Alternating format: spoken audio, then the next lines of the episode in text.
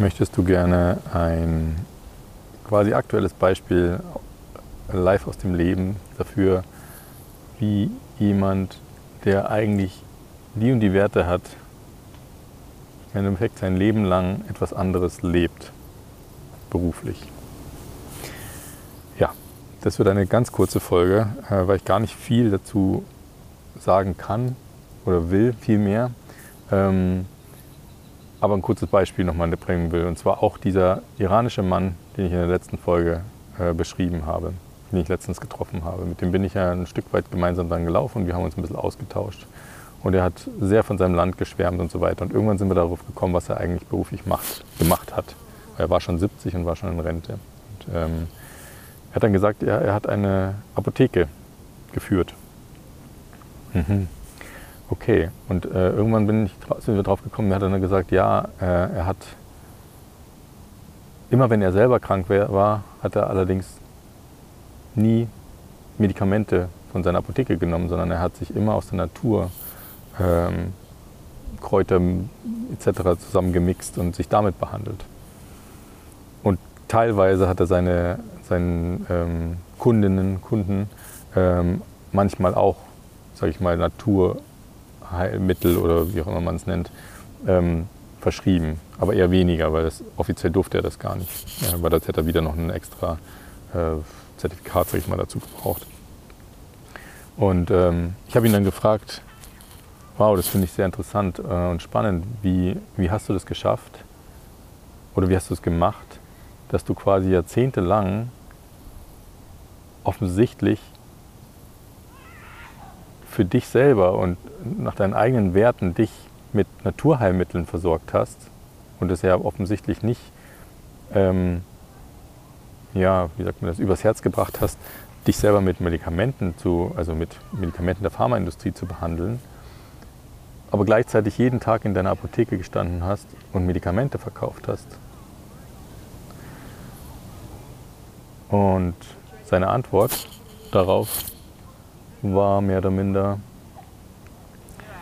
so, ich kriege es jetzt nicht mehr wortwörtlich hin, aber ja, von irgendwas muss ich ja leben. Und ich habe das gemacht, um meinen Lebensunterhalt zu verdienen. Und leider ähm, ja, musste er dann auch woanders hin. Also äh, sprich, wir, unsere Wege haben sich dann getrennt, sodass wir nicht mehr weiter tiefer darüber reden konnten. Und ganz eventuell war die Frage für ihn dann auch selber so hm, will ich nicht mal sagen unangenehm, aber vielleicht so tiefgründig oder so schwer zu verdauen oder ich weiß es nicht, dass, dass, er deswegen vielleicht auch einfach sich dann verabschiedet hat, aber es, hat nicht den Anschein von mich gemacht. Also es war schon irgendwie, dass er jetzt eigentlich woanders hin musste. Ähm, ja, aber das, das war es eigentlich auch schon.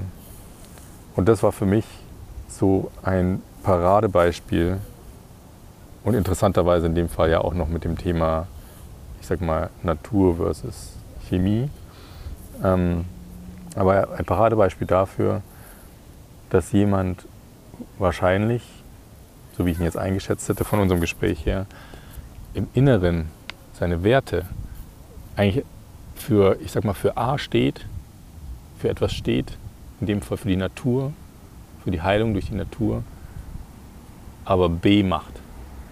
Und das muss ein aus meiner Sicht doch innerlich zerreißen.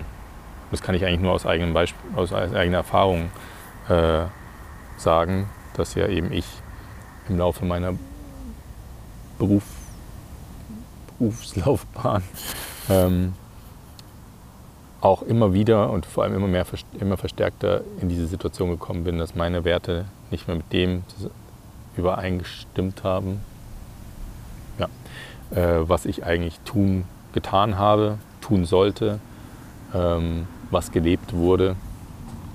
Ähm, ja, und dabei will ich es eigentlich auch schon mal belassen.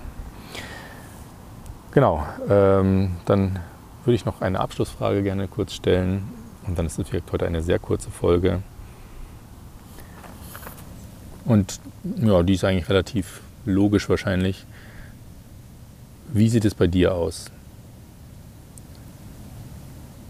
In deinem Job, in deiner Tätigkeit, in deinem Beruf.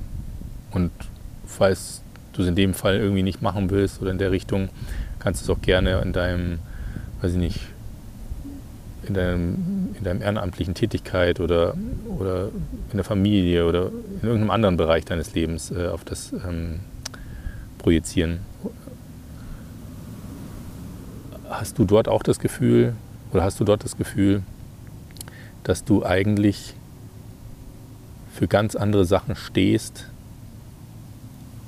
als du sie jeden Tag eigentlich machen musst, ausführen musst?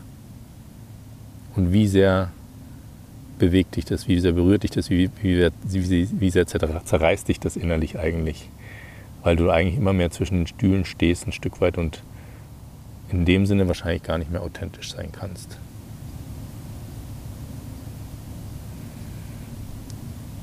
Ich schicke dir natürliche Grüße und sage bis bald.